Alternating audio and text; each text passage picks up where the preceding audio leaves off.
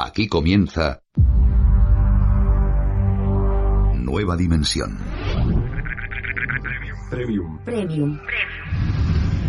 Con Juan Gómez.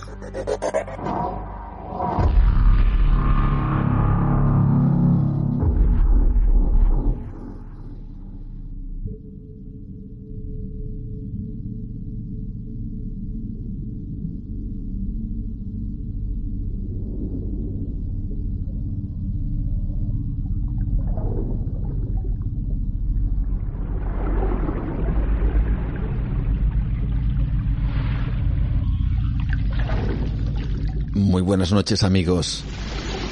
Tal como estáis escuchando de fondo, ahora mismo, en el capítulo de esta noche de Nueva Dimensión Premium, nos vamos a sumergir a lo más profundo del océano.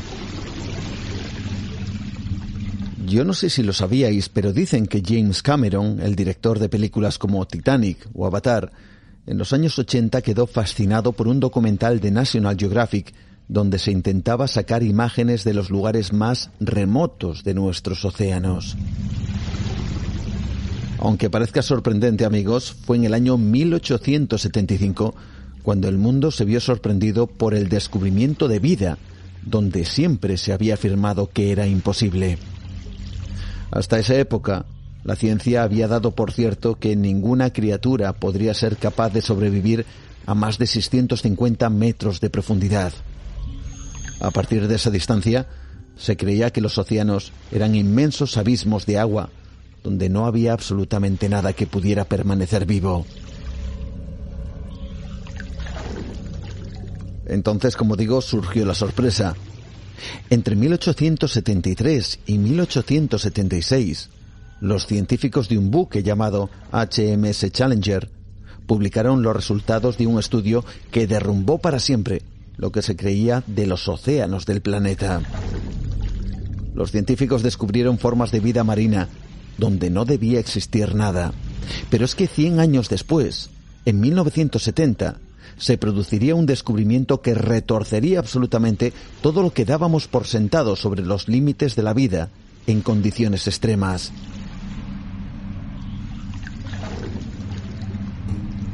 En febrero de 1977, en las profundidades de las aguas cercanas a las Islas Galápagos, una expedición descubre lo imposible.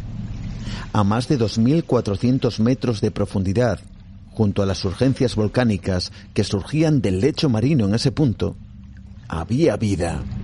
Las aguas superaban los 450 grados centígrados. Como si de varias chimeneas se tratara, la lava volcánica se convertía de inmediato en grandes columnas de denso humo contaminando con azufre y otros compuestos el agua circundante. Y allí, a 2.400 metros, donde no hay oxígeno, donde no llega la luz del sol, donde las temperaturas podrían hervir a cualquier animal, los científicos de aquella expedición hallaron lo imposible. Vida en condiciones que se consideraban absolutamente letales. Escuchamos a Thompson Ilfi. Él es biólogo marino y cuenta este fenomenal hallazgo. Cuando se acercaron a esos conductos en la profundidad del mar, encontraron unos gusanos de tubo gigantes o riftia de un tamaño impresionante y con unos bellos colores. Todo tipo de cangrejos, crustáceos parecidos a gambas y peces que vivían allí. Eran formas de vida completamente atípicas que nunca se habían encontrado en otro lugar del planeta.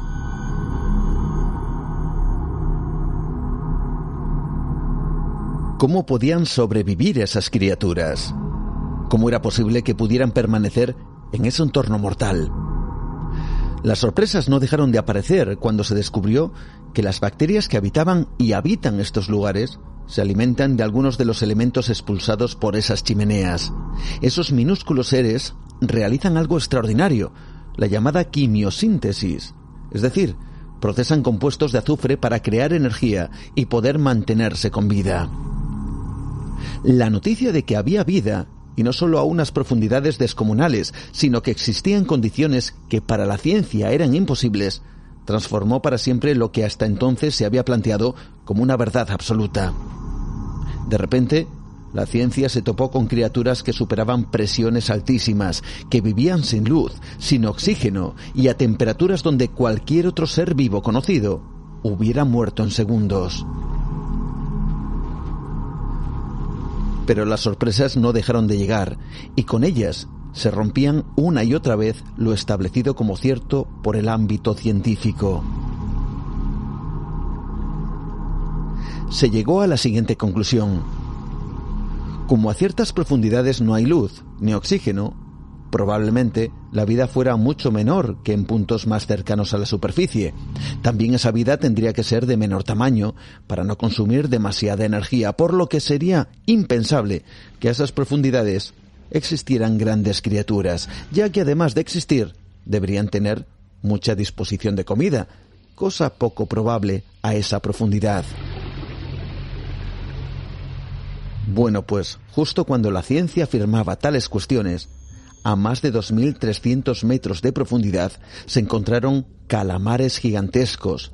Pero es que, y esto es para alucinar, el 19 de enero del 2022 se ha descubierto un calamar gigante a más de 6.000 metros de profundidad, de más de 6 metros de longitud. Pero es que por si esto no fuera suficiente, se cree que esta criatura todavía era joven y que en realidad en su edad adulta podría llegar hasta los 12 metros. Pero esta no es la primera.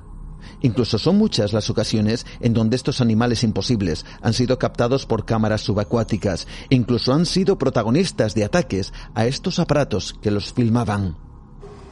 Este es el momento en el que un kraken, un calamar gigante, ataca a una cámara de investigación. Fue un instante, siete segundos, donde el calamar toca la cámara, le da un meneo, por así decirlo, y se va.